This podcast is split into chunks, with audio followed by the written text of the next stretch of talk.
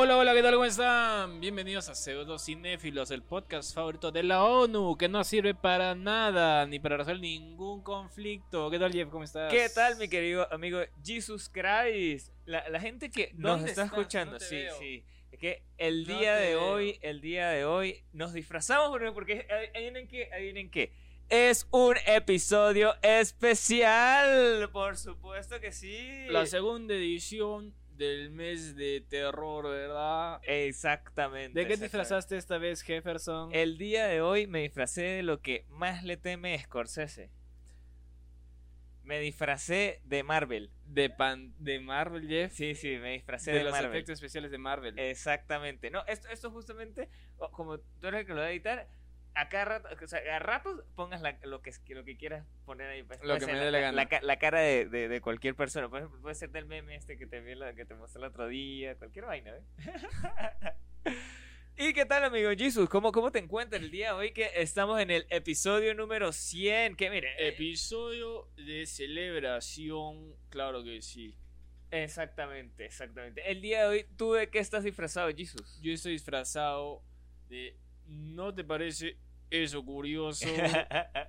oh, chavos, como dicen los chavos, ¿verdad? Vamos a caldear. refrescale, refrescale a la gente que obviamente a lo mejor no consume contenido A los acerca que del no cine. consumen el contenido del Fede Wolf, pues me he disfrazado del mismísimo señor del bigote. ¿No Exactamente. les parece eso curioso? que, que justamente es un personaje bastante gracioso porque es las cosas políticamente incorrectas. Ni siquiera correctas, sino incorrectas. O sea, es básicamente un tío que te dice, eso, sobrina, venga, siéntese aquí. Pues por eso, Jeff, ¿no? Por eso, Pito. por eso, por eso te, te disfrazaste de algo que da miedo, de un tío. Pito. Y bueno, Estamos en el episodio 10 100, estimado Jefferson. Exacto, Llegamos 100. por fin al episodio 100. ¿Qué te pareció esta, este viaje que tuvimos en de 100 episodios? que hemos tenido hasta el momento. Creo que cuando estaba yo habíamos conversado de qué hacer para el episodio 100 y era, era justamente preguntarle a la gente sobre 100 películas que obviamente como no, no tenemos tiempo para hacerlo, pues ya lo dejamos para otro episodio. De preguntarle a la gente en la calle cuál es su película favorita y hablar pequeñas cosas sobre datos curiosos sobre esas películas. Que después lo vamos a hacer, después lo hacemos. Sí, sí, sí, sí. Pero lamentablemente, Jeff, no hemos llegado a la meta. Apenas somos 198 suscriptores. Sí, ya, pero ya, 198 hasta el momento que estamos grabando esto. Ah, puede ser que mañana cuando se estrene Ahí está. hayan, los, hayan los 200. Ahí lo dejo. ahí lo dejo. Veremos. Si no, peto. Exacto. ¿Cómo le dices al que se suscribió la otra vez? ¿Cómo, cómo? Peto. De verdad, un personaje muy, muy gracioso. Y nada, mi gente, antes que nada, también recuerden que estamos, si nos estás viendo en YouTube, muchas gracias. Y también, ¿por qué coño no te has suscrito? Suscríbete, por favor, dale like, comenta qué películas quieres que te gustan o qué películas te gustaría que nosotros justamente comentáramos también acá. Realmente yo aquí estoy, estoy a, la, a, la, a la mano porque casi no veo. Que Casi con, con, este, con este traje realmente casi no se ve. Pero eh, nada, es para que la gente se divierta y ponga cualquier. Bueno, los que sepan usar el Chroma en TikTok, todas las cosas que hacen en TikTok, que pongan cualquier cosa ahí, ¿ves? También, Jeff, porque Ahí no está. te veo, mira, estás invisible. Estoy invisible. Invi- Oh, invisible. No te encuentro. Ah, es una de las películas que queríamos hablar. El te, voy a, te voy a poner con Maribel Guardia para caldear. No, te- te- me tienes que poner como tú, o sea, ahí mismo. O sea, así, así mismo, lo- lo- lo- solamente lo, lo replicamos y listo. ¿No te parece eso curioso? Bueno, estimado Jefferson, ¿dónde más nos pueden escuchar? Obviamente también nos escuchan en Spotify, a toda la gente de Spotify, muchísimas gracias. De ustedes sí no tenemos de qué quejarnos, de verdad. Sabemos que Spotify nos quiere mucho, que Apple Podcast nos quiere mucho, que Amazon Music nos quiere mucho, que todas las plataformas audibles nos quiere muchísimo. Que, que nada, Y también nos pueden seguir a través de nuestras cuentas de de TikTok. nuestra cuenta de TikTok que realmente está subiendo. No hemos tenido tanto hate, que es lo que me parece raro, pero me gusta, me gusta también. Eh, También- también nos pueden seguir en nuestra cuenta de Instagram, que es arroba pseudo-cinéfilos. Y también nos puedes conseguir en Facebook, que ahí eh, todos los viernes hacemos transmisiones en vivo en nuestra cuenta de Facebook, en nuestra cuenta de Twitch y obviamente también acá en YouTube, porque aquí es donde damos las pseudo noticias. Así que si no están suscritos, vayan a Twitch y suscríbanse a nuestro canal de Exactamente, Twitch. y póngale la campanita campañadora para que Exactamente. te avise a la hora que hacemos en vivo los viernes. en Exactamente, exactamente, mi querido amigo. Eh, y bueno, Jefferson, ¿de qué película vamos a hablar en este momento en el especial el número 100? El día de hoy, el día de hoy, vamos a ver, va a aparecer la cara de la K. A ver, si no lo supieron cuál es. Obviamente el día de hoy estamos hablando de Freddy Krueger. Me doy cuenta que no me puedo reír mucho por el bigote. Se le sale el Sí. bigote. No, me, me estira la cara. El día de hoy estamos hablando de una de las películas más conocidas del cine del terror, de las películas más conocidas del cine slasher, que la verdad yo no soy fanático del slasher, ya debo decirlo, creo que ya lo he dicho yo antes también en, en otros, en otros episodios, yo no soy, yo no soy una persona fanática del slasher. Eh, y de Freddy Krueger, la verdad tampoco he sido tan fanático, pero me di cuenta de que prefiero el Freddy Krueger viejito que el de la remake. Eso sí voy a decirlo aquí mismo de una vez. Sí, sí, sí, de todas maneras, de todas maneras, estimado Jefferson.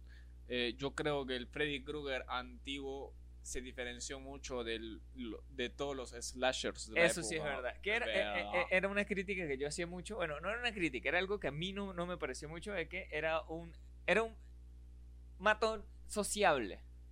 Porque hablaba mucho. Y creo que yo estaba muy acostumbrado a- al- a- al- al tipo de cine de slasher. De eh, Mac Myers, que no habla. Eh, de Jason, que tampoco habla. Entonces, sí, sí, cre- creo que yo, yo estaba más enfocado al tipo de slasher. Que el- lo bicho una máscara, se escucha la respiración y matan y listo. En cambio, Freddy es un tipo bastante sociable que le gusta hablar paja. Creo que fácilmente Freddy Krueger puede tener un podcast, weón. Sí, sí, sí, claro, güey. Sí, ¿no te parece eso? ah, no puedo reírme más. Estás No tratando no de, de puedo- todavía estar en personaje. Sí, sí, quiero mantenerme en personaje durante todo el episodio.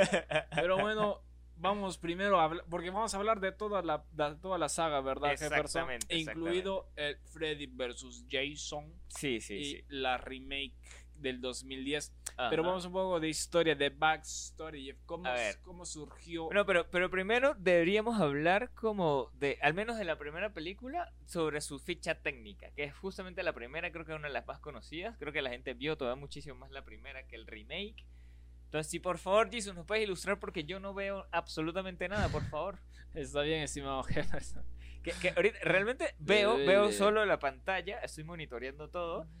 Y, y ya, o sea, no, no es que veo cosas como que puntuales, por ejemplo, ahí. eh. A ver, sí, Ok. voy a escribir. Ok, empieza. Pesadilla en Elm Street o Nightmare on Elm Street es como se llamó en España y en, y en Perú. Pesadilla en la calle del infierno es como se llamó en México. Pesadilla en lo profundo de la noche fue como se llamó en Argentina. La pesadilla de la calle del infierno, o sea, tiene la pesadilla. Al principio se llamó en Venezuela. En Chile se, se tradujo como pesadilla en la calle Elm. Pesadilla en en la calle a Colombia- la, fo- a la hueá, a la La concha. Y en Colombia se llamó como Pesadilla sin fin. Esta película es hecha, dirigida y escrita por el mismísimo Wes Craven, que tal vez lo recuerden por películas antiguas como The Hills Have Eyes y The Lost Half on the Left, pero también lo pueden recordar por hacer otro slasher muy famoso el- a- al principio de los 2000 llamado Scream, que hasta ahora se está Ah. haciendo Scream. Ah, oye, él, él fue el director de Scream, marico. Pues claro, ¿no te parece eso curioso? Eso sí es verdad, eso sí me pareció curioso, curioso, curioso, brother. Así, eh, obviamente Wes Craven se hizo famosísimo, es un maestro en cuando se trata del cine de terror. Me- les, re- les recomiendo que vean The House, eh, The Hill Have, Ha- Have Eyes y The Last House on the Left. Que la segunda es una película de venganza de una mujer que la secuestran y regresa a esa casa a A vengarse. vengarse. Yes, yes, yes, muy buena. Eh, la producción está hecha por Robert Shea, que eh, se dice que tuvieron mucha bronca con Wes Craven mientras grababan, porque era como que este Wes Robert Shea le decía, oh, la puta madre, pero tu, tu final este, está medio monce, quiero que sea el final como el de Carrie, de Brian De Palma. Ajá, ajá, ajá. Y Wes Craven decía, pero no, así no debe terminar, yo quiero que termine así. Y se pelearon y al final fue como que Wes Craven le dijo, ya está bien, toma tu final, haz tu final como quieras. Y bueno, fue una forma de decir, bueno, terminamos como amigos. Eh, y al final fueron amigos porque ganaron mucho dinero. Ahorita hablaremos también de la recaudation. De justamente la primera película, ¿no? Porque, Sí, sí, porque es bastante complicado calcular toda la saga. El guion, obviamente, como dije, de Wes Craven, la música por Charles Bernstein, que ahí sí debo de un poco diferir porque lo único que no me gusta de la saga en general es que no tiene una música memorable. Aparte del 1, 2, se viene por ti, no tiene, pero esa es música diegética, o sea, música de la película. Claro, claro. No tiene una música antidigética que te Como, bueno, el ejemplo de Mike Myers. Como por ejemplo ese Halloween, tan, tan, como tan. tiene ese también, ¿cómo se llama? Jay- Viernes 13, el que Viernes tiene 13. como tiene el exorcista. Ajá. Y eso creo que le aumenta bastante al momento de generar terror y suspenso en una película. Esta película, por el otro lado, yo siento que tiene mucha música popera, mucho pop, o sea, se siente muy ochentera, Sí. así de, de sintetizadores y bajos y guitarras y y sí es, En o sea, eso- en eso sí tienes es muy ochentera, pero Bueno, pero es, que, pero es que también tiene actores muy ochenteros también. Ah, pues sí es cierto. Pero o sea, me hubiese gustado que sea más. O sea, Que que. tuviera una música Claro, original. que tú recuerdes. que recuerdes cierta tonada y pienses en. En Freddy. Pero, pero- Freddy. pero es que ya, o sea, tú ves un suéter de rayas y piensas en Freddy. Tú Claro, ves un, pero un guante de jardinero que- y piensas en Freddy. Tienes que nutrir toda la mitología. Así como que ves una máscara de hockey y, nu- y piensas en, En Jason. en Jason, ¿ves? Entonces, Pero, igual. ¿Sabes que hay un, hay un efecto Mandela justamente con Jason? De que la gente lo recuerda con una motosierra y realmente Jason nunca ha tenido una motosierra. Sí, sí, Sí, sí. por ejemplo, yo, yo siempre pensaba en Jason era como que el bicho con una máscara de hockey y una motosierra. Es como que no. Y creo que todo, todo ese mal no lo hizo los Simpsons. Sí, seguro que sí. seguro que sí. Bueno, la escenografía por Anne H. Arens, el vestuario por Dana Lindman. Los protagonistas, aquí tenemos a Heather Langerman como Nancy, la verdad muy linda Nancy, la verdad muy muy linda. Eh, Ronnie Barkley, que había ganado el Oscar un par de años antes, eh, igual que Joe Saxon, que ambos hacen los padres de Nancy. También está Amanda Weiss, Sue García, y el mi- está Johnny Depp también en El uno de sus primeros Johnny Depp. papeles. Y está obviamente la estrella, el man of the match, Robert Englund como Freddy Krueger. Que la verdad yo creo que sin Freddy, sin Robert Englund, No hubiera funcionado. Englund sí, no hubiera funcionado porque es Robert Englund el que le da toda la, la personalidad. Sobre todo a partir de la tercera película, le da mucha personalidad a- improvisando y metiéndole su humor negro y, y siendo tan tan cómico, y la verdad que me, me gustó mucho. O sea, obviamente se, se nota también la diferencia en la remake, por ejemplo, del 2010, que lo interpreta el actor de hace, que hace de Rorschach en las películas de, de, de- ¿cómo se llama? De Watchmen, de Zack Snyder. Ajá, ajá, ajá. Él lo hace y se nota la diferencia. O sea, no es malo, pero le falta el carisma No, ese que a- me gusta y- y, tanto. y aparte también su voz no, no es tan memorable. La voz de, de Freddy de las películas antiguas al remake, el remake es como una voz de esta tipo narrador, como que, "Eh, sí, no sé qué. En cambio, sí, la, la del otro Freddy sí era como una voz más chévere. Sí, la película se estrenó en el 84. Dura. Es, todas las películas eh, duran no más de una hora y media. Y que me parece excelente. No, Sí. puedes, no tienes por qué alargar tanto una historia de terror. Más sobre todo si es una historia tan simple como un asesino serial.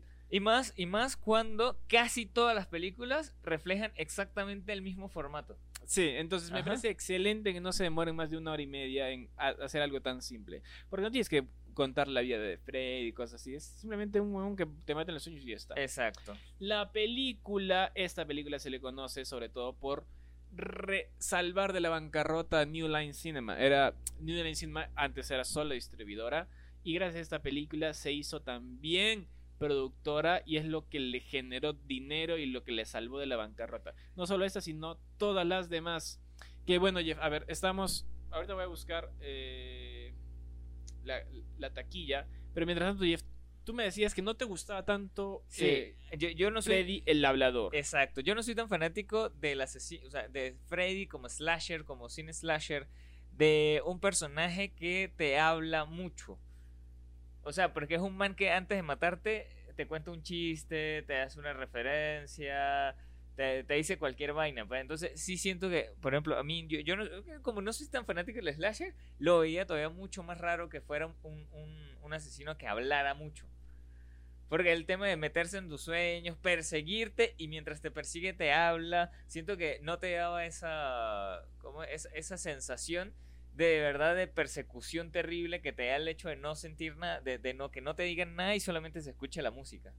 En este caso sí, eh, eh, lo- la, la música, no, o sea, no, no había la música, pero estaba era Freddy hablándote. Y siento que no, no, yo no empatizaba tanto con esa, con esa idea de que, de que el asesino te estuviera hablando en ese sentido. Pues. Yo difiero, Jeff, porque ¿Por qué? a mí sí me gusta eso, porque se diferencia de los demás slasher. Yo creo Ajá. que, por ejemplo, el primero fue eh, Mike Myers, que era un asesino Claro. silencioso. Pero, eh, pero- pero te- tenemos que tener en cuenta acá de que recordemos que esta película es del 80 y qué? 84. 84. Y es justamente en la época de oro del de, eh, el cine slasher. Porque justamente para la época estuvo eh, Mac Myers con Halloween. También casi para la época estuvo eh, Jason. Entonces, También estuvo. Leatherface Leather- con exacto. Masacre en Texas. Y exacto, ma- masa- masacre, masacre en Texas. Entonces sí siento que es complicado poder competir. O sea, por ejemplo, esta película como competencia estuvo más complicada porque sí tuvieron, o, o- o al menos la, tuvo el diferenciador porque los demás personajes de películas slasher eran, eran casi idénticos. Por ejemplo, Jason y Mike Myers, eran ok, los dos eran unos tipos trastornados que usaban máscara Ujú. y mataban gente. Entonces no, no era como otro trasfondo más. En cambio, el tema de que, de que Freddy hablara sí le dio como ese diferenciador. Y por eso es lo que me gusta. Claro. Jeff. Es que a mí, o sea, no es que a mí no, no me guste, sino que a mí sí no, no, log- no, log- no lograba todavía conectar como con esa con esa con esa ranura de que, de que Freddy me hablara antes de matar, pues, una cosa así. Eh, Es que, claro, yo prefiero eso porque, sobre todo a partir de la tercera película, es cuando Freddy ya se vuelve más, o sea, le dan mucha más libertad creativa a Robert Englund. La primeras, las primeras tiene su- sus momentos de, de humor negro, pero a mí me gusta porque, o sea, tiene, tiene estas frases memorables, este, este Exacto, Freddy, como eso sí cuando es verdad, dice, eso sí es verdad. Welcome to the prime time, bitch, y ¡puf! le mete la cabeza en el televisor. Pero bueno, vamos a contar un poco de la historia acerca de las películas de Freddy.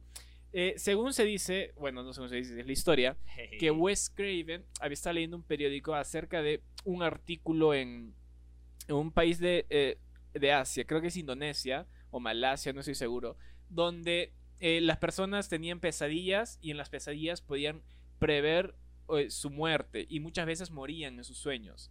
Entonces Freddy pensó, oye, ¿qué pasaría? Digo, Freddy, Wes Craven dijo, ¿qué pasaría si existiera alguien que te matara en los sueños? Y así se le creó la poderosa idea de crear a Freddy Krueger. a Freddy. Para el personaje de Freddy, el mismísimo Wes Craven se inspiró también en un borracho de su calle.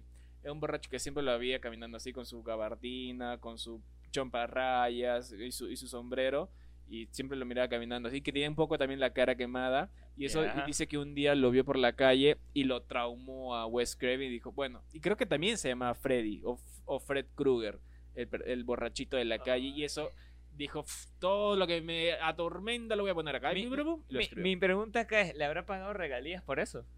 Ya se murió de cirrosis. no, pero es que igual, marico, bueno, ni una botellita de ron le dio. Tal- ojalá le haya dado su aguardiente. Sí, sí, ojalá. Ojalá. Ojalá le hubiera dado su botellita de ron en O ese que caso. saque el tequilita, ¿no?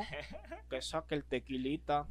Y, y bueno, otro, otro dato acá, Jeff, es que según, bueno, se dice que iban a crear el vestuario de Freddy eh, y hacer, en vez de, a hacer franjas rojas y amarillas. Pero Wes Craven leyó en un artículo que dice que para los humanos los colores rojo y verde son difíciles de diferen- diferenciar. Es por eso que le cambió a último momento, entonces los puso así más oscuro y, y le queda, y queda, queda mejor, creo Sí, que que- es. queda mucho Porque mejor. rojo, rojo con amarillo, que, Eh, que muy una- McDonald's. Exacto, iba a ser una publicidad de McDonald's. Sí, fácilmente. muy McDonald's iba a perder seriedad. Sí, Yo creo que un- ese verde oscuro y ese rojo sucio eh, ayuda mejor a la, claro, a la claro. vaina. Pero es que a mí, a mí de verdad de esto, que y es icónico, la verdad, o sea, para la cultura pop mundial, el hecho de que tú te pongas un suéter, es más, de- sea, sea solamente rojo a rayas con un color oscuro, ya la gente, ah, mire, se parece a Freddy Krueger, es como que, Como que tú no recuerdas muy bien a Freddy, ¿verdad? entonces sí, sí siento que está cool, la verdad. Ahora, Jeff, Para el arma, Wes Craven pensó en todo. Para el arma, este, Wes Craven quería diferenciarse de los otros slashers, como dije. Entonces él agarró y dijo, bueno, ¿cómo podemos hacerlo que no sea una motosierra, que no sea un machete, que no sea un cuchillo? Él agarró y, y bueno, esta, este, este guante, Guante. con cuchillas lo mandó a hacer, lo mandó a diseñar, pero este se inspiró en este guante en las garras de los gatos, cómo juegan ellos con sus presas antes de matarlos. Entonces, por eso so- quería que ellos sean retráctiles, pero lo dejó así. Y además, dato curioso es que esos, esos guantes eran cuchillas de verdad, o sea, eran armas de verdad. Era muy difícil que Robert Englund las use de verdad porque podría lastimarse. Así que uh, tenía un doble que usaba el guante en momentos. un, un experto de, de Exacto, guante. el que diseñó esta arma. Por ejemplo, un, un momento donde Robert Englund no la usa es cuando Nancy está en la bañera y, Freddy- Ajá, la, la famosa escena donde Freddy mete la mano por debajo de ella. Ese es De- este, que sí, que justamente se sale del agua, la, la agarra solamente. gran, gran escena, gran plano. Buenísimo. Buenísimo. Es de cine. verdad. Además que esa... En definitivo. Eh, fue cine. Eh, además crearon como que un tanque debajo para poder diseñar, hacer toda esa escena. Un tanque debajo de la bañera para poder jalar la Nancy que, y se grabe todo eso. Y la verdad que les quedó de puta madre.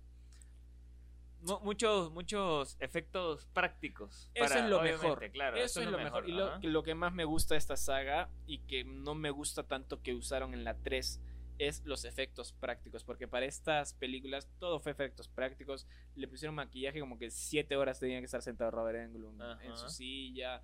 eh, las quemaduras.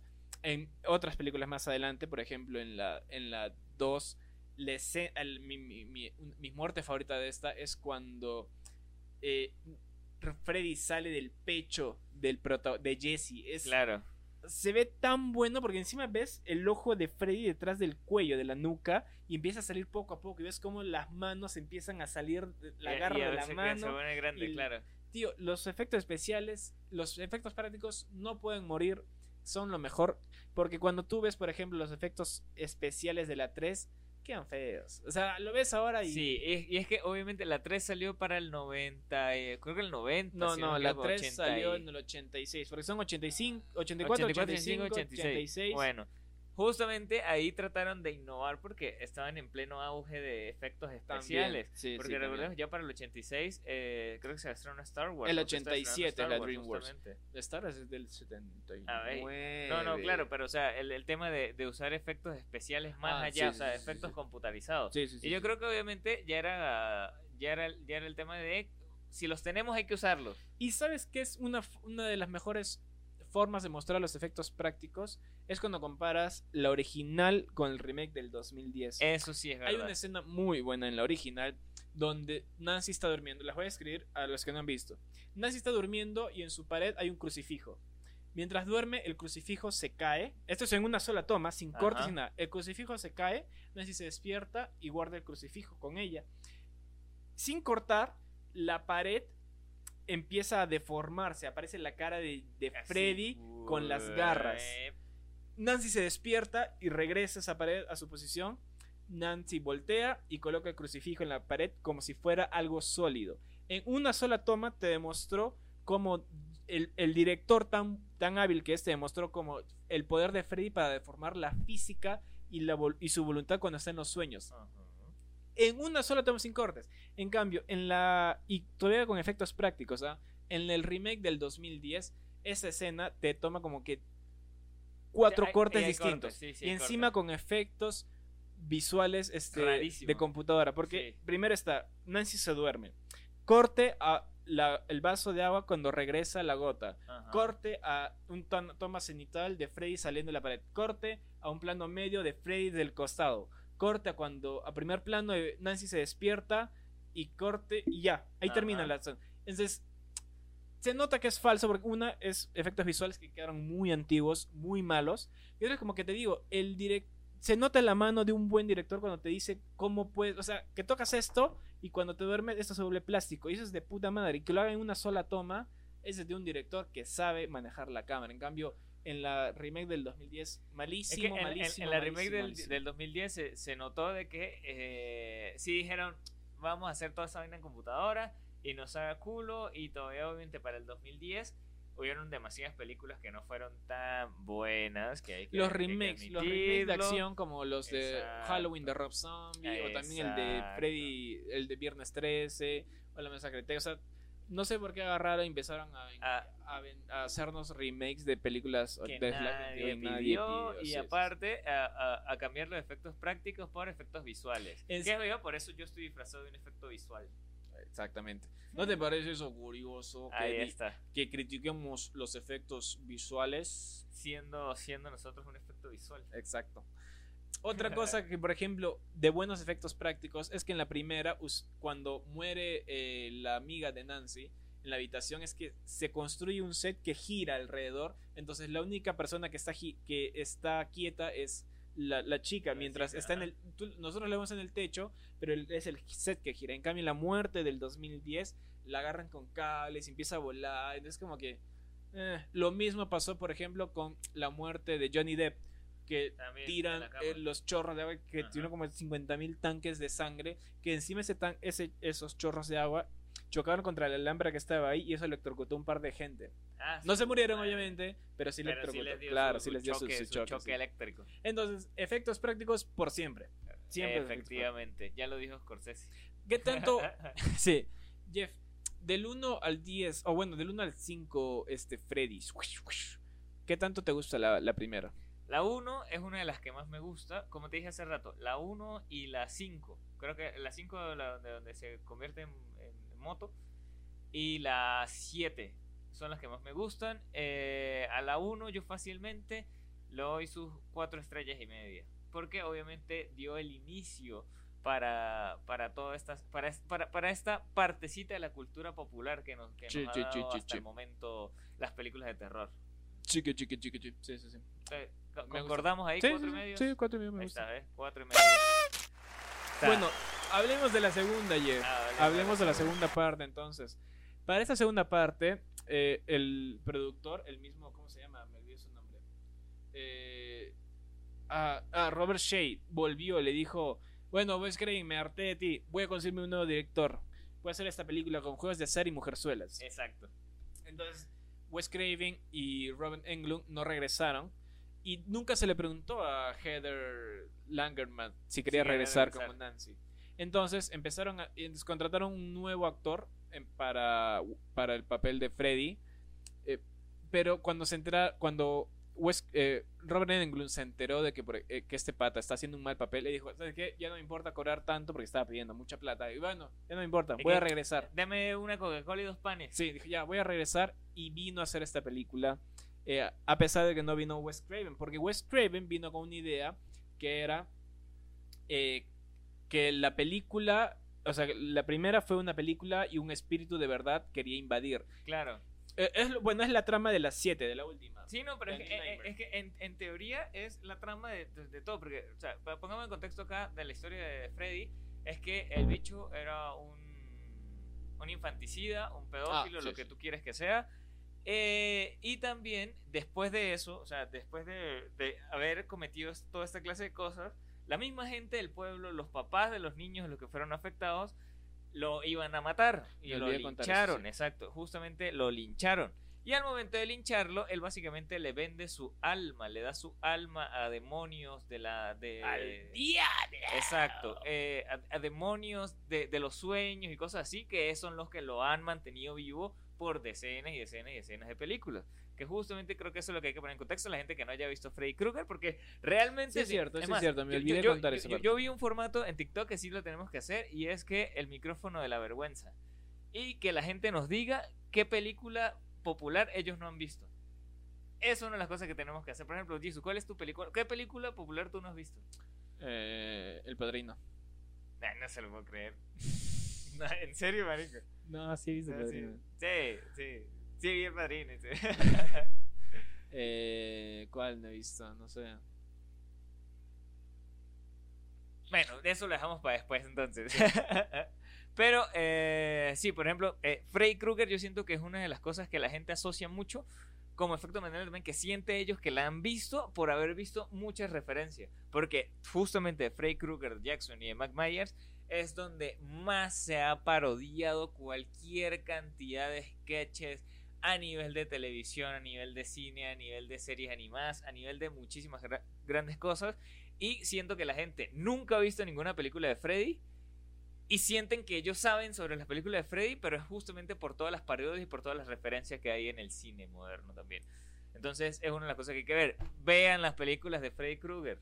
Sí, pero no de una sola porque yo las vi de una sola y me harté. Sí, ya tanto Freddy, sí. Véanlas despacio, de, Exacto, exacto. A ver, ahorita sí hablemos de la 2. Bueno, en la 2 el pr- es el la única película que tiene un hombre como protagonista principal y ese es Jesse. Qué dato curioso, Jeff. Eso sí es un dato curioso. Eh, según los escritores, tiempo después de la película, se empezó a decir que esta película tenía connotaciones homosexuales.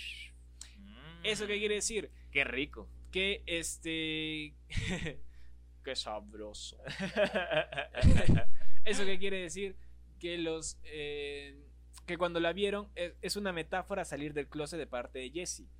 Eso confundió al pata, al, al- al- al actor, y los es- mismos escritores y directores dijeron: No, sí, es- esto es- nosotros planeamos, pero no pensamos que se iban a dar cuenta. Ajá, ajá, ajá. Y el pata, el, el- el actor, este, no se enteró de eso hasta mucho después y hizo que abandone la, la actuación y ahora se dedica al diseño de interiores. Muy varonil, Exacto. Un, un, un, un oficio muy respetable. muy respetable. Pero la verdad, eso sí me parece algo curioso. Ah, no, eso sí me, me imagino el bicho 20 años después viendo la película de Freddy y diciendo. ¿Soy gay? Ay, exacto. Así que hay un episodio de The Office donde, donde Michael co- comienza a inventar rumores de la gente. Entonces dice que Andy es gay. Entonces al final es como que, dime la verdad, Michael, ¿soy gay? Sí. Entonces, esta película quiso traer de vuelta también esta... Es la primera película donde Freddy sale al mundo real. Porque en esta película estaban con la... Venían con... En la inspiración de otras películas slasher como... Eh, Viernes 13-4 creo que es. Claro. Y Halloween, no me acuerdo de, cuál de todas es.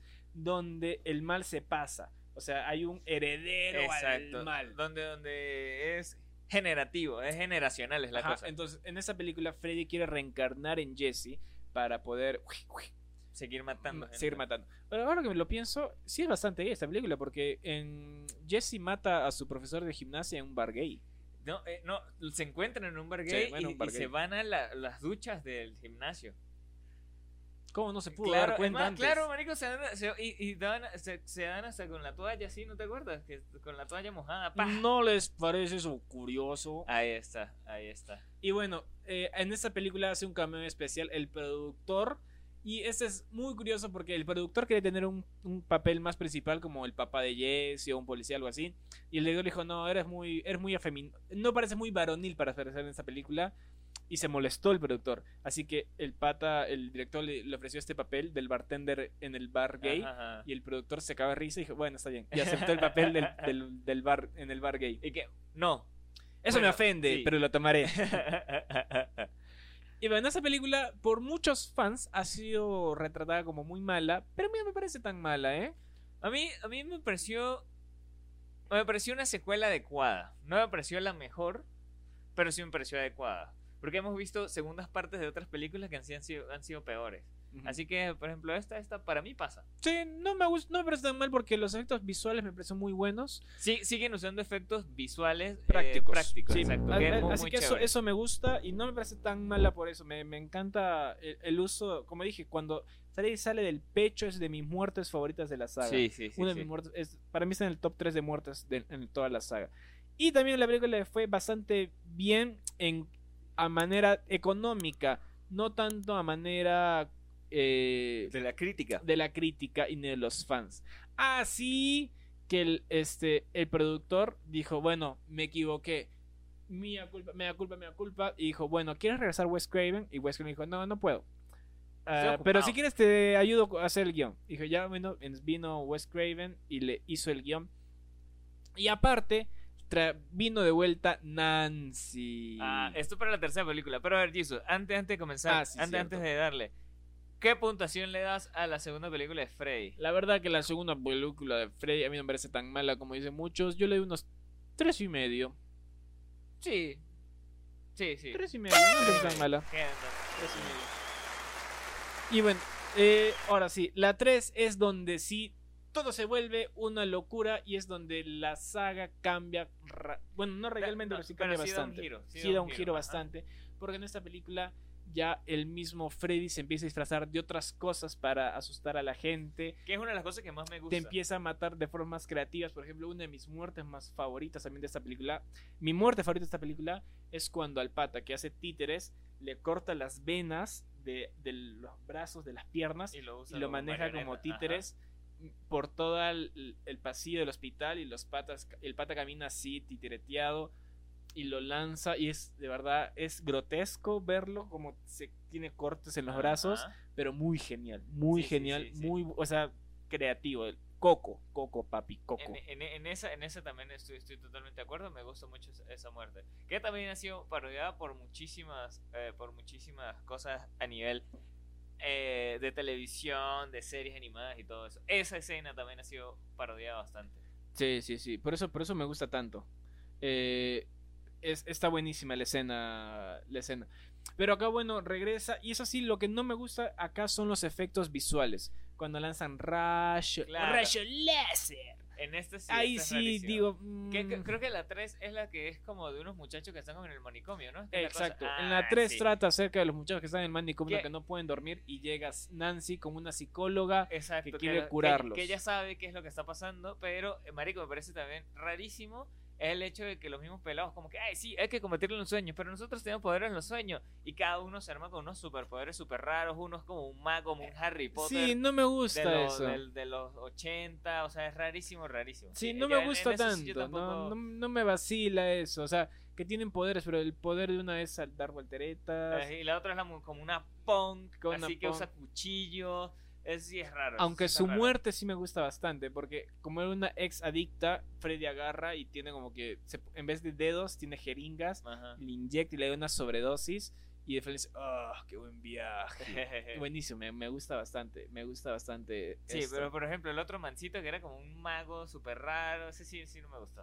Sí, no, rarísimo. no me rarísimo, vacila. rarísimo. Sí, hay, hay cositas que no me terminan de gustar, pero en general también buena película. Sí. No, no desentona.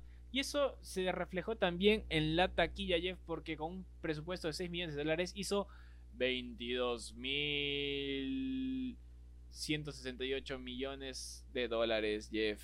Que es un platero, compadre. Para una película de terror es un platero. Sí, un montón de plata, Jeff. Con 6 mil millones de dólares hizo 22 mil, bastante, bastante Sí, bien, sí, sí, bastante bien. En este caso, eh, ¿qué, ¿qué puntaje le das, Jesus, a esta película? En esta película yo le doy unos 3 porque los efectos especiales envejecieron feo. Tres Sí. estrellitas.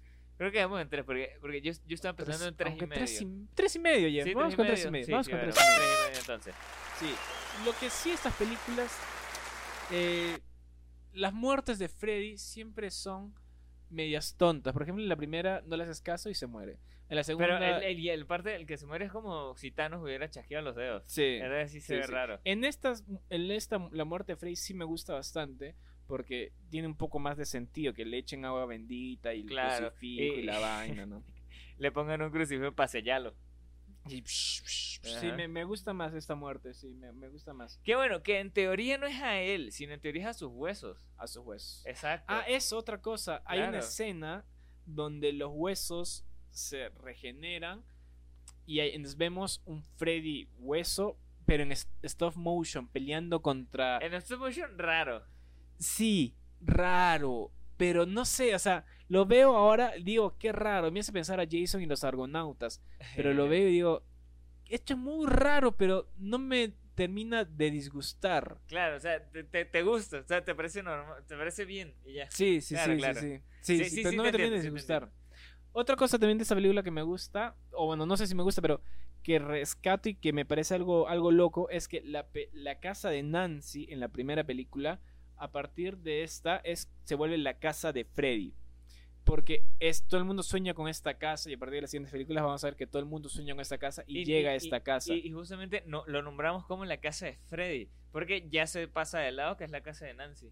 Ya no es la casa, o sea, Nancy Claro. menciona, yo viví en esta casa, pero después en las siguientes películas es la casa de Freddy. Y eso es algo muy, muy, muy raro que el, un espíritu así tenga una guarida y creo que eso también inspiró un poco a It, por ejemplo, que It tenga su propia casa de terror, Sí, que sí, también sí, tenga sí. eh, túneles, eh, De- de- de pasajes. estos- Pennywise, pero recordemos que Pennywise era un extraterrestre. No, Sí, Pennywise es extraterrestre. sí, marico, era como un extraterrestre, una vaina súper rara. Eso sí me parece curioso. Sí, sí, tienes que volver a ver, tienes que ver No las me acu- dos de no me Pennywise. acuerdo, tío, no me O sea, acuerdo. de las nuevas, pues, que son las que le- más le dan seguimiento como a la historia de, de Pennywise y qué es y tal. Pero a la antigua, sí, la antigua me, me parece mucho mejor que, la, que el remake también. ¿De Pennywise? Ujú. ¿La antigua te parece mejor que el remake? a, mí, me- a mí me gusta más. Bueno, en la próxima, el próximo año hablaremos de Hablaremos Pennywise. de, Pen- entonces. de Pennywise. de Penne, del De Pennywise. El, bueno, ahora vamos con la cuarta, Jeff, que yo creo que es una también muy buena, muy buena, este, Sí. de, de, de la saga sobre todo, y lo rescato, los efectos prácticos acá son de lo mejor de la saga. La, la cuarta parte, todos los efectos prácticos son de puta madre, y es lo que me gusta bastante de la 4. En la 4 seguimos la historia, acá está, seguimos la historia de Alice, bueno, del... Alice es la personaje, el personaje principal que está en la misma secundaria que nuestros personajes de la, de la 3. Pero ellos empiezan a otra vez a recordar a Freddy y Freddy regresa a la vida y los mata, los tasajea. Ajá. ¡Cuánta muerte! ¡Cuánta destrucción! Es que, eh, eh, o sea, aquí, aquí eh, ya es lo justo de lo que hemos hablado de películas de terror y lo que hemos hablado el otro día sobre, sobre qué película que hablamos de esto, de que a mí me gustaría más una, una precuela antes que una secuela porque me iban a dar el mismo resultado. Eh, talk to me. Ah, exacto, exactamente, Talk to Me. Porque eh, se, se, va re- se va a seguir repitiendo el mismo formato. Y es justamente el mismo formato de que vemos en las películas de Slasher. De que en algún punto unos adolescentes de nuevo vuelven a recordar al mismo asesino y el mismo asesino viene para atormentarlos y a matarlos a todos. Luego, al final, para, para, para de querer arreglar esto, matan al asesino. Y, y al final, al cabo, siempre hay como una escena postcrédito donde el asesino no está muerto, sino que vuelve para otra película más. Entonces, es justamente el mismo formato. Y obviamente yo creo que también eh, fue muy reciclado todo este tema del slash. Obviamente sabemos que trataron de darnos una historia nueva, pero al fin y al cabo sigue siendo la misma. Sí, sí, sí, sí.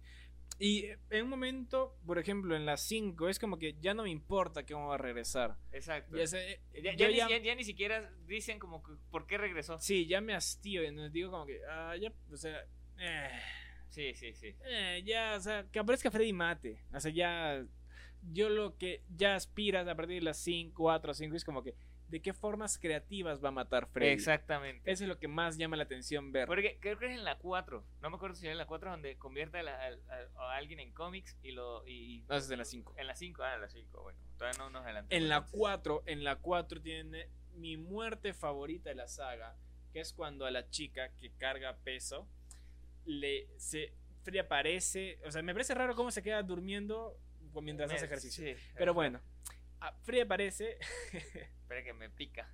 Me, pica por el bigote. agarra, le empuja los brazos, se los parte, pero no muere ahí, sino que de sus brazos rotos empiezan a salir patas de cucaracha. Exacto. Entonces Sí, se sí, empieza a... Y el body horror en esa película me parece Yo- yo- 10 yo- de 10. Ju- Justamente, justamente, yo que estaba viendo un resumen sobre esa película y vi eso también, dije a Jesus, est- esta creo que es una de las que más le habrá, Sí, le habrá me porque gustó, me gustó obviamente bastante. le gustó mucho el movie horror. Entonces ella empieza a caminar y como todos los sueños, cuando tú sueñas no es como que entras a una puerta y tiene sentido el otro lado, sino que entras a una puerta y estás en otro mundo. Ajá. Entonces ella entra a una puerta y está en un cuarto cerrado donde todo es pegajoso, se cae en esos es clase de pegamentos que le ponen de trabas para, ratas. Ella se cae y su cara se queda pegada y cuando se empieza a levantar su cara se queda pegada. Su cara se queda pegada y tú ves cómo se, se despega la cara y sale una cucaracha.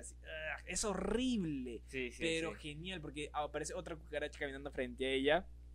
Y las dos se mira y empieza a hablar como cucaracha y Freddy la mira y la aplasta. Aplasta. Qué genial muerte, una de las muertes más geniales y creativas. Y por eso es que esta película también se volvió una de mis favoritas por la creatividad y el recurso de usar efectos prácticos para, para todas las muertes. Sí, sí, en eso sí, eso sí tienes toda la razón.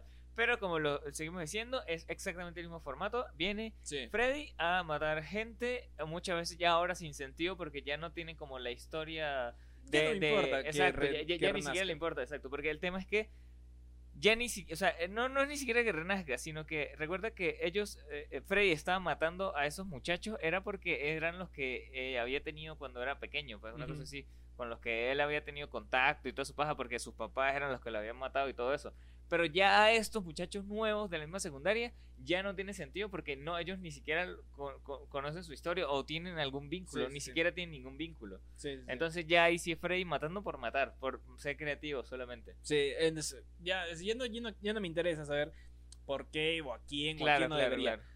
Mata a Freddy, sé libre, solo dame una buena muerte, como cuando el pata lo vuelve motocicleta. Exacto. Y entonces poco a poco se empiezan a meter los cables del pata en la motocicleta y a, A mí, a mí calle. esa es una de las que más me gusta. La verdad, esa es una de las que Ah, no, esa es en la gusta. 5, esa es en la En la 5. cinco, esa es en la cinco. sí.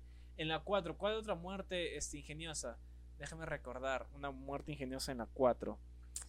Eh, ¿Cómo mueren los demás? No me No acuerdo. me acuerdo, no me acuerdo bien. Es que esta es muy buena, muy buena muerte. Y otra cosa que me gusta también es que. Ah, una de las muertes de las cuatro es cuando el hermano, el, el hermano de Alice se queda dormido en el baño y vienen un montón de, de- ¿Cómo se llama? De porristas. Se meten al baño y lo sacan a él.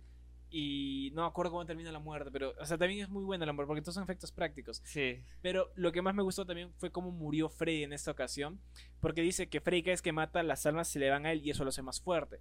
Entonces Freddy se abre el- la, la- la remera así del polo y va a verse las caras de, de cada los muertos. Ah, claro, cl- en la 4 no es donde se come como una pizza de caras. de- O sea, que Freddy está como comiendo una, una pizza y hay como caras, que es como personas en- dentro de la pizza y él justamente está comiendo por eso, para representar. Creo que sí. Esas son todas las almas. Creo que sí, claro, creo que claro, claro, que sí sí, es sí, sí, sí, sí, sí, sí, por ejemplo, aquí sí se pusieron muchísimo más creativos. Sí, se pusieron mucho más creativos. Y cuando muere Freddy, o sea, muere otra vez una muerte estúpida, que enseña- le enseñan el espejo y el espejo le refleja todas las almas. Entonces, para esta escena, construyeron un torso de Freddy de 4 metros, que un momento en la grabación se cae y casi mata a una maquilladora, weón. Mierda. Porque le ponen obviamente la cara de los, de lo- los actores reales y me gusta cómo este Freddy se empieza a deformar porque le salen cosas del cuello, de la cabeza y obviamente el body horror, otra vez mi favorito, como le empieza a Sí. deformar y sale una mano por acá, lo agarra de la boca a Freddy El- y se el- lo parte y le abren la cara y genial, me encantó Sí, el body sí, horror. Sí, sí, es lo acuerdo. 10 de 10. Incluso hasta el mismo Freddy, o sea, es tan buena esa película y tan ingeniosa que, o sea, tengo bastantes escenas favoritas. Por ejemplo, cuando la primera vez que Alice se desmaya, eh, va a la enfermería y lo que ve es, en vez de ver a la enfermera, lo ve a Robert Englund disfrazado de enfermera. Ajá. Y tú lo ves y, "Oye, este no es la- o sea, se nota pues, que es la enfermera y voltea y es Freddy. Es genial. O sea, desde ahí dije, "Pff, disfracen a Robert Englund o disfracen a Freddy en todas las muertes. Ah, una de las muertes que también me gustó bastante, que es también puro efecto práctico, es cuando la besa a la nerd y le chupa el Le alma. chupa el alma. Le sí, chupa el eh, alma es- es- sí, sí, sí. En es- eso sí es rarísimo. Eso sí es rara. Y es, le dice ataque de asma, pero le chupa el alma. O sea, es genial. Increíble cómo lo mata. O sea, las muertes son mucho más creativas. Y acá agarran el. No solo te mata por matar, sino que agarra o te mata o con lo que más tienes miedo o en lo que eres bueno o en lo que más te gusta. Y por eso te- eh, a una la mata haciendo pesas, a una la mata con sus con su asma, a la otra la, la mata haciéndola convirtiéndola en cucaracha porque tenía miedo a los insectos. Genial, genial. Me, me encanta la 4. Sí, sí, en, en ese caso sí tienes razón. A, ver, ¿a cuánto, cuánto puntaje le damos a esta? A la Lizus? 4 le doy 4 buenas estrellas. Cuatro también. estrellas. Sí, sí, sí. Sí, sí. Por, por ser más creativos, o aunque no se lleva el 5, porque se pierde totalmente la historia. O sea, ya Sí, la historia no tiene es como que, sentido. eh, Ya Sí, la la historia no sentido, sentido. simplemente mata a Freddy. Hasta aparece el mismo este, Freddy vestido de doctor cuando Ajá, van a operar sí, a, su, a su novio. Entonces, buenísima también. Me, me encanta, me encanta. Pero acá, lamentablemente, tenemos que llegar a las 5. A las 5, que sí no me parecía nada buena. y ¿Por me qué no? aburrió. Creo que debe ser el hastío. De, de ver, de solamente ver muertes, muertes creativas. No, de ver tanto Freddy. Es como que un momento dije, ay, otra película. Ya, vamos a verla. Es como que en un Ah. momento ya me harté. Aunque tiene buenas muertes, por ejemplo, cuando este Me- me- lo vuelve Mi muerte favorita es cuando lo vuelve moto. Bueno, es buena muerte. Esa es buena muerte. En este también hay que recordar que tenemos la muerte cuando los convierte en, en un cómic. O sea, lo- eso me gusta bastante. lo y, se, se cor- y corta la, histo- la historieta. Me gusta Una bastante porque el pata se transforma en el superhéroe que él dibuja y le Ajá. dispara. Y Freddy, ¡ah! No, no puede ser, me morí. Y se levanta y dice, más rápido que un depravado, más fuerte que un asesino, es Super Freddy. Y es Freddy con un traje musculoso y lo mata. Y lo mata, exacto. O sea, ya está... Ya es una vaina muchísimo más loca. Igual que con el tema del videojuego. Ese es en las 6. Esa es en la 6. Cuando lo mete al videojuego y ah, empieza a Ajá. jugar con pie en la... Puede llegar hasta un momento para ser medio Looney Tunes, medio caricaturesco, pero creo que es lo que también lo hace muy chévere, pues. Sí, sí. Por ejemplo, a comparación de, de la, del remake, que es donde yo ya como que no comparto, porque el remake quiere, quiere copiar la 1. Porque obviamente Ujú. querían rebootear justamente Toda la franquicia. toda la franquicia. No lo lograron, no lo iban a lograr, y es que el tema también era que existía, o sea, para esta película existía el internet. Entonces ya los muchachos buscaban, los adolescentes, tal, buscaban las cosas en internet, y era como que ya era como más como que, ay, qué fastidio estos manes aquí buscando. Además que-.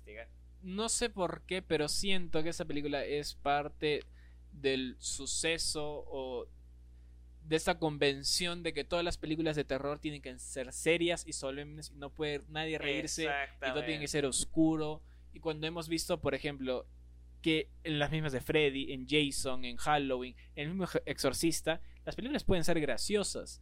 Ex- el mismo Exorcista también es gracioso Sí. cuando vemos, o sea, hay un momento cuando le vomita en la cara es graciosísimo. Hay un momento Que donde justamente por eso se le hacen parodias en Scary Movie. hay un momento de- donde Regan empuja a su madre y se ríe. Y o sea, hay momentos graciosos de la película, pero en las nuevas películas de terror tiene que ser serio, solemne, nadie puede decir que nada.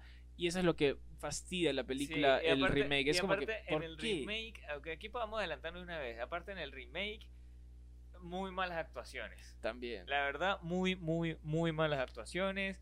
No hay como ninguna actuación memorable. Hasta el mismo Freddy, el del actor que interpreta a Freddy, es como que. eh, Sí, sí, no, sí. hay ni, no hay como muertes creativas. Se copia justamente casi todas las muertes de la 1. Entonces, como que eh, se- ya se pone fastidioso. Se pudo ser mejor. Yo creo que si hacían Sí. aún. Si el comic relief, si el, si el alivio cómico de la película era el mismo Freddy, que todo sea serio, como quieras, Ajá. ¿no? Como son las películas de terror, el la convención de las películas de terror ahora, no sé por qué. Si todo quiera ser así, que el comic relief sea Freddy, este, que él venga y te. Cuando se duerme la chica en clases, le diga, hey, te voy a tomar examen, ¿cuántos litros tiene que perder una persona antes de morir? Ay, la vaya a matar, algo así. no Pero sé. esta vez sí no fue así. Esta vez fue tal, tal, tal. La muchacha sale corriendo, entra Hasta- a otro cuarto, la mira y le dice, te mataré. Hasta le y dice- corta el cabello. ya. Hasta le dice, ¿por qué me quieres matar? Ah, puedes retroceder el tiempo. No creo. No, ye- No Freddy nunca tiene que claro. explicar por qué te quiere matar. Freddy te quiere matar porque sí. Freddy te quiere matar porque es un psicópata loco que vive en tus sueños. Entonces, mm, no, no me gustó. No me gustó para nada. Jeff, Freddy vs. Jason. Bueno, primero, ¿cuánto le das tú a la secuela, al, al- al remake, mejor Al dicho? remake yo le doy un 2. Igual. ¿Un 2? Dos. Igual que eh, a, a Freddy 5. Ay, no. Pesadilla en yo, 5. yo a Freddy 5 le doy un 3. No me gusta. No, ¿Tres? yo, yo le doy un 3 porque tiene la muerte de, de la moto, moto. y eso me gusta. Dos y medio. Dos y medio, ve. Dos y medio. Ahí está. Y bueno, todavía está eh, la muerte de Freddy y Wes Craven's New Nightmare, que Wes Craven's New Nightmare es cuando Wes Craven regresa a la franquicia y este obviamente castean un nuevo Freddy para que sea, pero esa ya no la vi. No, la verdad que yo en serio ya llegué cansado, dije, ah, mucho Freddy, ya no quiero ver más Freddys". Pero bueno, con la. Ya después hablaremos de las últimas películas de Freddy. Freddy vs. Jason, Jeff, ¿qué te pareció? Freddy vs. Jason. Recuerdo. O sea, yo, yo- estaba muy, muy pequeño cuando salió esta película y recuerdo todo el boom mediático que dio. Exactamente. Porque esta película, obviamente, está, está agarrando a dos tipos de, de cine slasher y lo está uniendo entre sí y siendo los dos que no tienen absolutamente nada que ver. Aparte, o sea, porque son de dos universos totalmente diferentes. No era como que, ay, no, era un asesino. que Los dos asesinos convivían en la misma ciudad. No, para nada. Si acaso los dos podían haber vivido en Estados Unidos. Ya, hasta ahí llegaba. Claro, porque uno vive en Springwood y el otro mata en el lago Lakes. Exacto. Crystal Lake. Exactamente. Entonces, como que, bueno. El tema es cómo, o sea, t- a mí, como película de terror, como película de slasher, me parece que está bien, o sea, no me parece que esté mal. Pero en el tema del guion es como, ¿cómo coño Freddy sabía la existencia de Jason? Entonces ahí... ¿No te parece eso curioso? Ahí está, ahí está el detalle, dijo Cantinflas.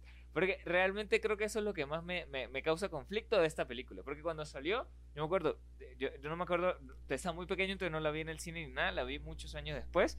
Y sí dije como que, ok, o sea, entiendo todo el boom que esta película trajo, porque son dos de los, de la, de los asesinos de cultura pop más famosos que hay. Pero no, o sea, el guion no lo entiendo. El guion es como que, ok, pero ¿cómo Freddy sabía la existencia de Jason? Si, que había otro asesino. eh, Entonces, eso sí me pareció rarísimo. Yo me acuerdo que no la vi esa película, pero me acuerdo que cuando era chico le pregunté a mi papá, papá, ¿fuiste a ver Freddy vs. Jason? Y dijo, sí, es película de, para reírse en vez de Sí. dar miedo. Y me contó más o menos de qué trataba. Pero ¿sabes qué, Jeff? Yo siento que esa película también nace debido a otra película crossover que no tenía nada que ver. Y esa es Alien vs. Depredador. Alien, la primera Alien vs. Depredador, creo que se estrena antes. Sí. Que también son, o sea, simplemente son dos aliens Dos, sí, dos son alienígenas. literal- literalmente son dos extraterrestres. Ajá, entonces es como que, bueno, funcionó para esto, intentémoslo con esto. Que son dos bichos que dan miedo. Claro, sí, sí. Yo siento, bueno, sí siento que, que pudo, pudo haber sido también por allí. También fue inspiración, entonces no la he visto, la verdad, porque como dije, en un momento yo ya me harté de ver tantas películas de Freddy. Pero para la- eh, lo que tengo que rescatar de la película es el marketing que le pusieron. Porque Sí. para el marketing los pusieron, hicieron la conferencia de prensa en Las Vegas como si fuera una pelea de De boxeo. donde está Freddy a un costado y Jason en un costado y Freddy está diciendo como que ah, lo voy a matar, es un hijo de madre y los dos así como que se quieren pelear y genial, buenísimo. Me da risa porque Jason ni siquiera habla. Ajá, exacto, Entonces, eso es lo que lo hace más cool, claro. Es, es genial, hay escenas, este, esas entrevistas que hacen en el- los sets mientras están arreglando, ¿no? Hay escenas donde Freddy y Jason están sentados así en sus- esas, esas banquitas de cine, Ajá. conversando, así, oh, sí, en esta película hay que, vamos, vamos a luchar bastante", en personaje. Claro, claro. Pero una de las cosas que, verdad, yo a mí sí no me gustó esta película es que, marico, vienen a pelear por fin. O sea, la película se llama Freddy versus Jackson. No, Fe- Freddy versus Jason. Y vienen a pelear, weón, casi al final, marico. Hora y media después de película. Es donde por fin vemos una fucking pelea de ellos dos. Entonces es como que, bueno, o sea, ¿qué? ¿Aquí qué? Yo quería era a ver estos dos bichos cayéndose a palo. Entonces me vienen a dar unas muertes de unos estudiantes otra vez y para después al final. No, bro, yo quería ver en eso. un no te gustó. Sí, en eso, en eso sí tampoco me cuadró. O sea, el el marketing increíble, pero sí hay esos dos vacíos que no me. no Entonces, me de ¿cuánto le das? Yo a esta película fácilmente le doy un dos y medio. Para Dos no y medio. tan mal. Para- por, por el marketing que se. Para hacerla mejor que el remake, porque la remake, ¿cuánto le hemos- puesto? ¿Dos creo? ¿O Eh, no le hemos dos, dado? dos, dos. quedó Dos, ¿no? dos. Ajá. Sí, sí. Pues sí, es mejor que el remake. Sí me pareció mejor que el remake. Sí, sí, Porque sí. aparte co- conlleva la misma historia ya de la saga anterior que habíamos visto. Que el remake, trataron de rebotearlo, hicieron las cosas mal. no, no, no me gustó, no me gustó. Bueno, el, por ejemplo, Freddy vs. Jason tiene una crítica del 42% en Rotten Tomatoes, o sea, casi nada. 29% de críticos sin por decir casi nada. Pero, pero ¿cuánto tiene el remake? El remake tiene 14%. Peor todavía, ¿ves? Sí. Ahí está. Ahí tiene Sí. sus- sus dos puntos merecidos. Sí, sí, sí, malísimo. Ahí está. Eh, pero en general a mí me gusta, me gustó bastante. Me, La me- saga, la Jesus. saga ¿Qué, me qué bastante- pensaste de la saga? Porque realmente este ha sido un año de ver bastantes sagas. Te he hecho ver muchas sagas, ¿no? Me parece eso caliente. Porque realmente sí, este año te he hecho ver la saga de Rápido y Furioso, te he hecho ver la saga de Freddy, ¿qué más otras Voy sagas a he hecho ver, voy a verme todo DCU. Ah, antes- antes de que se cancele. Ahí está, ahí está, ¿ves?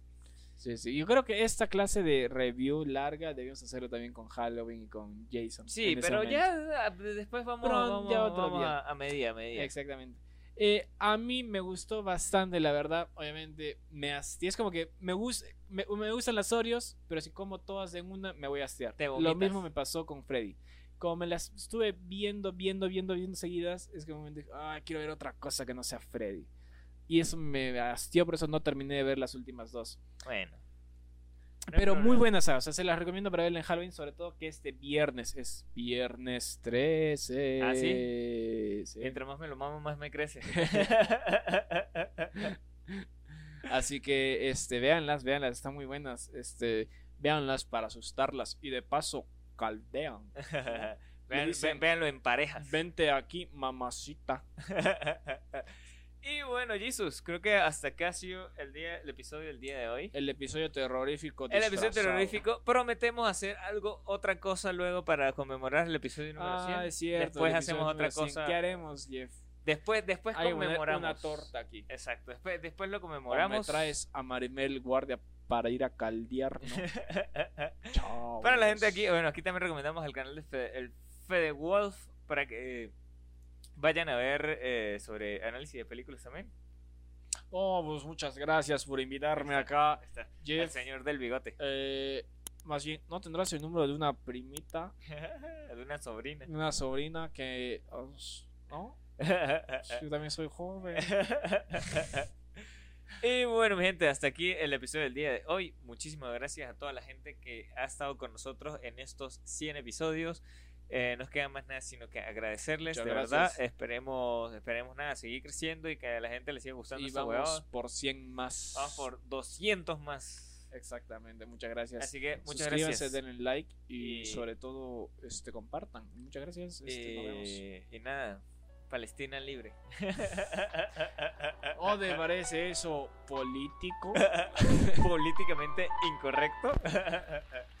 ya, bye.